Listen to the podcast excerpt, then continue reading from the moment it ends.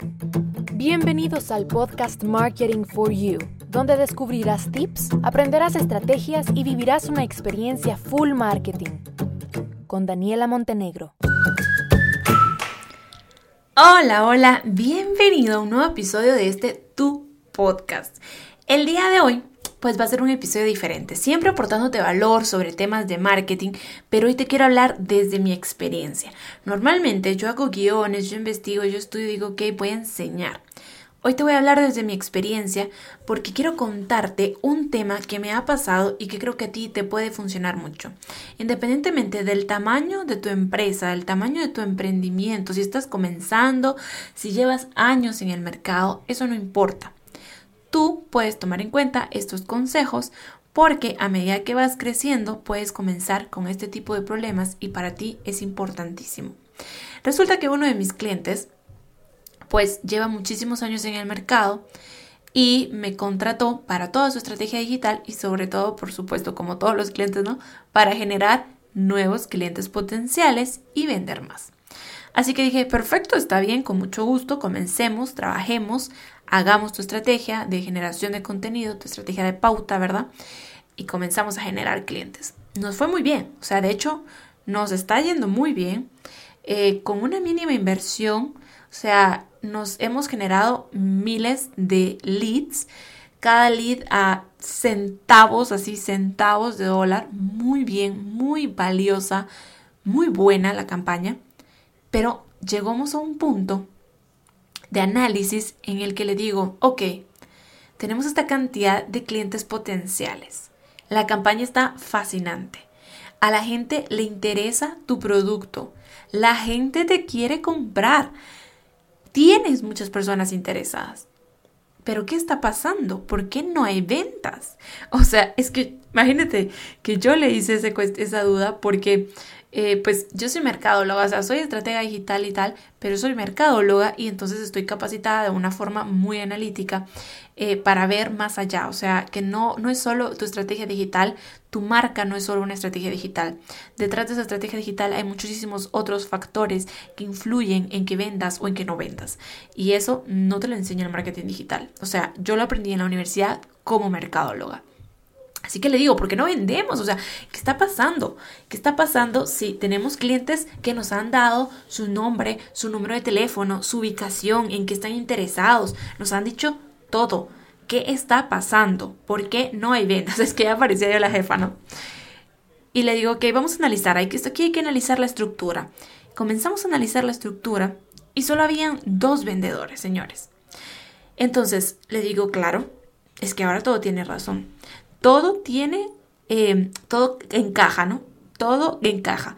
¿Por qué? Porque adicional a esos miles de personas registradas, habían personas que no se registraban porque no les gustaba, tal cual hay personas así que son así, parte de los usuarios digitales, que no se registran y que entonces lo que hacen es que ping, apachan eh, directamente el botón de WhatsApp y prefieren comunicarse con la marca a través de WhatsApp hay otro montón de personas que tampoco gustan registrarse y entonces lo que hacen es que se comunican a través de Instagram directo o Messenger de Facebook.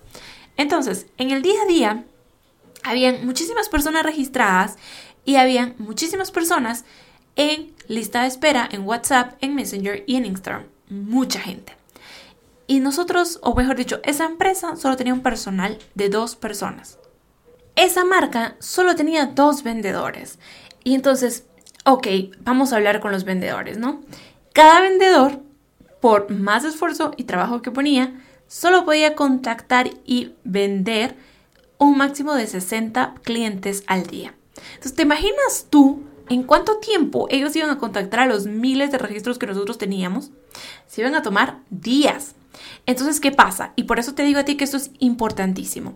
Porque muchas veces nos dicen, no, yo quiero generar clientes, yo quiero hacer esto, yo quiero hacer lo otro. Y comienzan a pedirnos y a exigirnos a nosotros como estrategas digitales que hagamos unas mega campañas para generar clientes potenciales.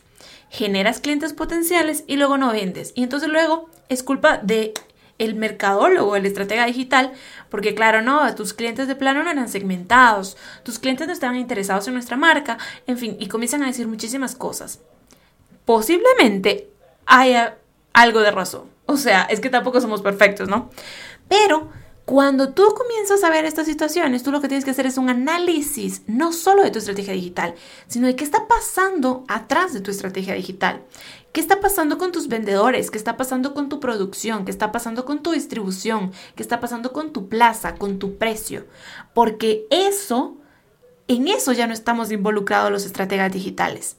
Yo no puedo definir cuánto vas a producir, yo no te puedo decir a qué precio venderlo, yo no te puedo decir cómo hacer tu plaza, yo no te puedo decir, eh, ok, cuántos vendedores tenés, cuál va a ser tu eh, script de venta. O sea, hay muchísimas cosas que no nos encargamos los estrategas. Yo te puedo aconsejar.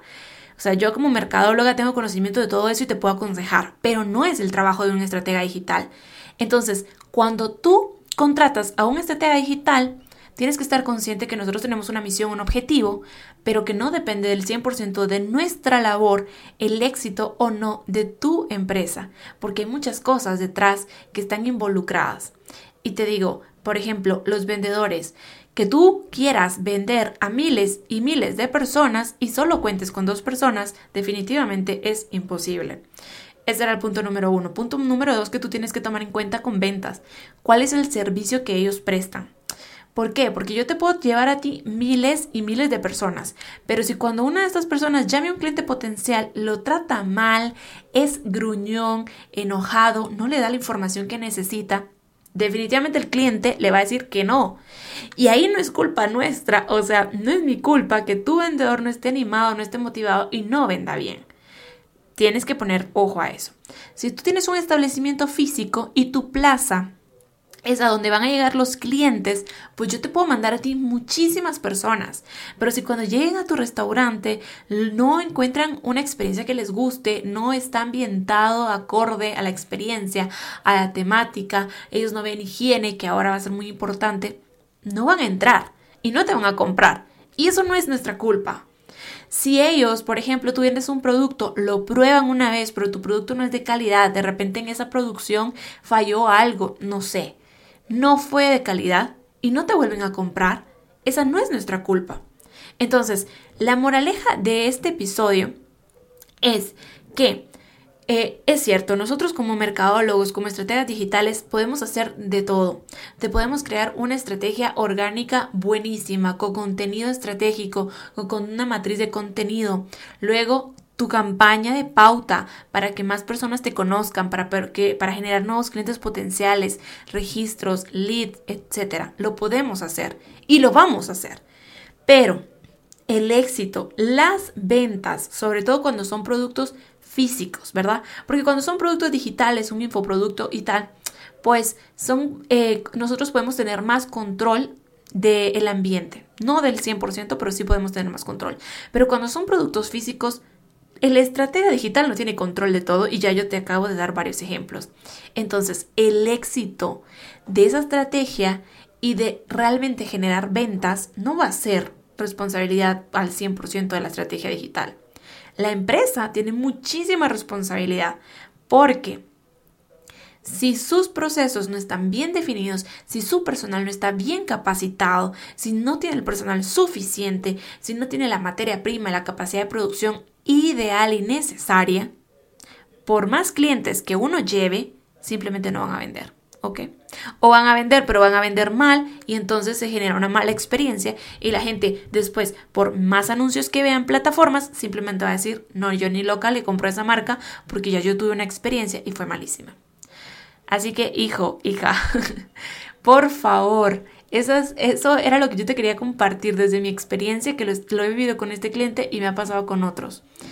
Por favor, cuando tú comiences con una estrategia digital a generar tráfico, limpia tu casa y organízala.